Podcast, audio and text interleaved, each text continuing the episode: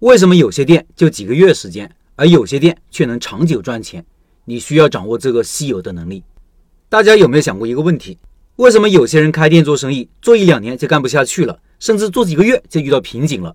而有些人呢，能把店一直开着，持续稳定的盈利？我认为，除了老板本人不断的成长，另外一个很重要的能力就是新品开发能力。我开店十年，我做的品类这些年竞争是逐步增加的，而且遇到了疫情的挑战，但是我店里的生意是逐年上涨。我认为也得益于这种能力。关于这种能力的重要性，文章末尾我还会继续展开说。先看看肖老板是怎么做的。他说，挪威人喜欢吃沙丁鱼，渔民就想方设法让沙丁鱼活着到达港口。但是在运输过程中，还是由于各种原因导致大批的沙丁鱼死亡。然而，有一条渔船总能将沙丁鱼活着带到港口，直到船长去世，谜底才揭开。原来，老船长在沙丁鱼槽里故意放进几条专以沙丁鱼为食的鲶鱼，让其四处游动。沙丁鱼十分紧张，左冲右撞，四处躲避，加速游动，从而获得大量的氧气，延长了其存活时间。二零二二年，我们闭店周围新增了八家同行。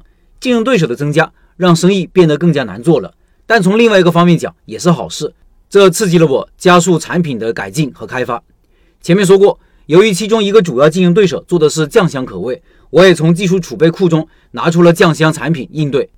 后来发现其他同行都在使用香精，我们的产品没有香精，香味上要淡很多。为了解决这个问题，我对现捞卤味的配方进行了一次大的调整，并且更改了上色方案，调整后的产品香味更好。颜色也好了不少，这次调整的内容都免费给所有的学员进行了升级。接下来是密集的上新产品。三月份用凉拌带皮黄牛肉引流，带皮黄牛肉使用的是半熟牛头肉，牛皮和瘦肉的含量都很高。简单卤制后切片凉拌，十九块钱一斤的原材料能卖到八十块钱一斤，利润非常可观，拿来做活动也不错。四月份烤猪头，市场上三块钱一斤的猪头肉，大概九块钱不到的成本。我买回来后卤制入味，然后撒上辣椒、孜然等撒料，进烤箱烤制出香味，卖二十八块钱一个，复购率非常的高。五月份是卤棒骨，前棒骨不值钱，卤好了拿来引流，两块钱半只的进价，卖五块钱一个。有个顾客经常一次打包掉二三十个棒骨。当然，以上这些做法都已经分享到学员群。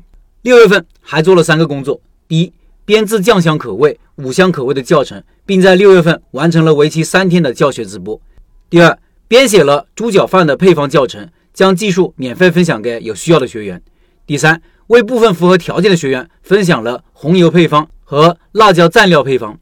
七月份打算开发几款适合冷吃的鸡鸭货产品。每次新产品上线都会为店里带来一波流量。有些人可能会觉得产品太多，会不会对店里的运营和工作带来压力？其实这个完全不用担心。我们常见的快餐品牌麦当劳、常规的麦香鸡腿堡等产品数十年不变，但是每年都会推出一些新产品。这些新产品是轮流上架的，新产品出来就会下架一些其他的产品，这样既能保持店里的在售产品的数量稳定，又能刺激顾客尝鲜和复购，增加顾客粘性。我们也是采取这种策略，比如我们将几个产品轮流安排在一周的几天里，每天只做一个新产品，顾客每天都有新鲜感。这就是我们的新品策略。以上是肖老板的分享，你看，这充分说明了自己有产品、有技术的重要性。自己懂产品，甚至能开发新品，这是一个老板稀有的能力。光是这点能力，就可以让你超越绝大部分老板。前两天，社群里有一位老板一直在纠结要不要花三十万加盟开一家小吃品牌。他的想法是，花钱加盟，自己就不用花时间搞产品了。哎，有些话呀，我是重复说了一遍又一遍，但是很少人能听进去。这些话我愿意再说一遍，加盟确实可以让你把店快速的开起来，但是这个快会让你失去更多的东西。加盟是不会给你核心技术的，你要高价买酱料、配料或者机器设备啥的，这会增加你的运营成本，甚至会被卡脖子。华为手机不就因为芯片被美国人卡脖子搞死了吗？现实中加盟商受限于加盟总部的例子还少吗？其实更重要的是，你因为自己不懂产品。不懂核心技术，啥都依靠别人，失去了开发新品的能力。一旦遇到运营方面的挑战，比如营业额下滑，比如遇到强的竞争对手，比如老产品逐步过时要淘汰等需要新产品新血液的时候，你怎么应对这些挑战呢？即使不遇到挑战，我们平时在运营的时候，也是需要时不时推出新产品，刺激老顾客回头，吸引新顾客进店的。如果你不懂产品，这一切都会成为问题。那长久运营、长期赚钱就会成为一句空话。